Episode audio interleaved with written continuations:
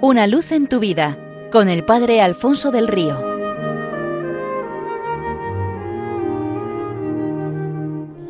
Un cordial saludo para todos los oyentes de Radio María desde el Seminario Diocesano de Getafe cuentan que el Consejo Pastoral de la Parroquia de Santa Eufrosia había decidido que cada domingo por la tarde un par de feligreses acompañaría al párroco a visitar casa a casa toda la feligresía, repartiendo el boletín parroquial. Aquel domingo hacía un frío intenso y llovía a cántaros. Nada apetecía menos que salir de casa. El párroco pensó que por un domingo que no saliera no pasaría nada. Cogió el teléfono y llamó a los hermanos, dos scouts del grupo de la parroquia, que le acompañarían aquella tarde para decirles que un imprevisto le impedía salir esa tarde, que lo dejasen para mejor ocasión. Los muchachos que habían tenido que luchar contra la tentación de hacer una llamada semejante para quedarse en casa chateando, viendo series o jugando al juego del que todos hablaban, una vez que ya habían hecho ganas de salir, cogieron el fajo de folletos, se abrigaron bien y fueron recorriendo las calles del barrio casa por casa. La tarde se les pasó en un abrir y cerrar de ojos y cuando ya estaba anocheciendo les quedaba un folleto y una casa por visitar, aquella que se levantaba al final de la calle separada de las otras. Fueron a la puerta, llamaron al timbre y no apareció nadie. Quizás no hubiera nadie en casa o estuviese incluso deshabitada. Llamaron por segunda vez y nada. Les apenaba volverse a casa con un solo folleto y habiendo dejado una sola casa sin visitar. Llamaron por tercera vez y se abrió la puerta y apareció en el umbral de la misma una anciana con el rostro marcado por el sufrimiento y la mirada perdida. ¿Qué puedo hacer por vosotros, muchachos? Perdone la molestia, señora, le dijeron ellos. Queríamos decirle que Dios la quiere, pero que de verdad y que le traemos un boletín parroquial para que lo lea con calma y vea todo lo que él ha estado dispuesto a sufrir para mostrárselo. Eh, léalo y se sentirá bastante mejor. Y si quiere, puede experimentar esto en su propia vida viniendo a la parroquia. Y le entregaron el último folleto.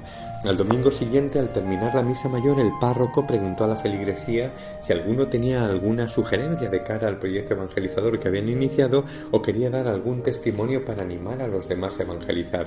Lentamente, desde la última fila, se levantó una anciana. Ninguno de ustedes me conoce, dijo la mujer.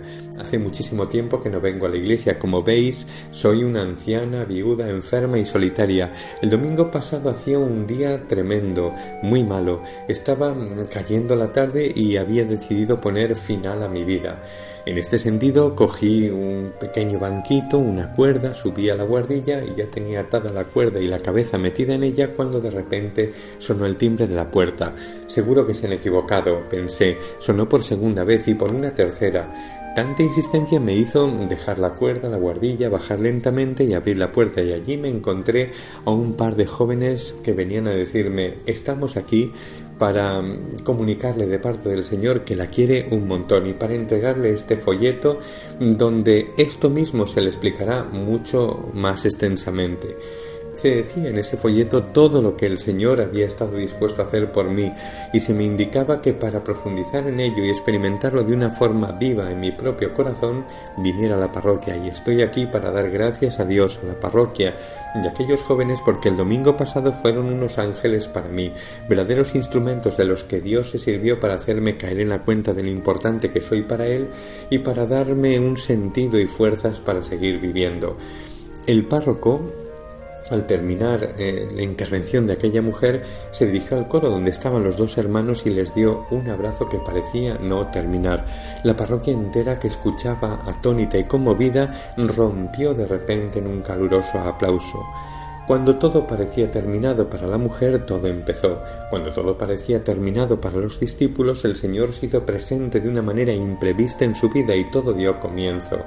Eh, los que estaban llenos de temor se llenaron de valor y salieron a comunicar a todos la buena noticia del triunfo de Cristo, y el que estaba lleno de dudas, Tomás, rebosó de certeza e hizo la confesión de fe más contundente de la historia, Señor mío y Dios mío, y es que la presencia del Señor resucitado lo cambia todo, y Él no deja de regalarnos esa presencia suya para resucitarnos como la mujer de la historia de hoy, y para decirnos que cuenta con nosotros para llevar esa buena noticia de su misericordia más fuerte que el pecado y que la muerte al corazón de todos los hombres, para que todos puedan decir Señor mío y Dios mío.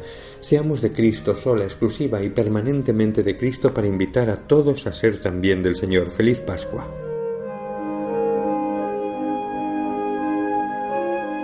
Una luz en tu vida con el Padre Alfonso del Río.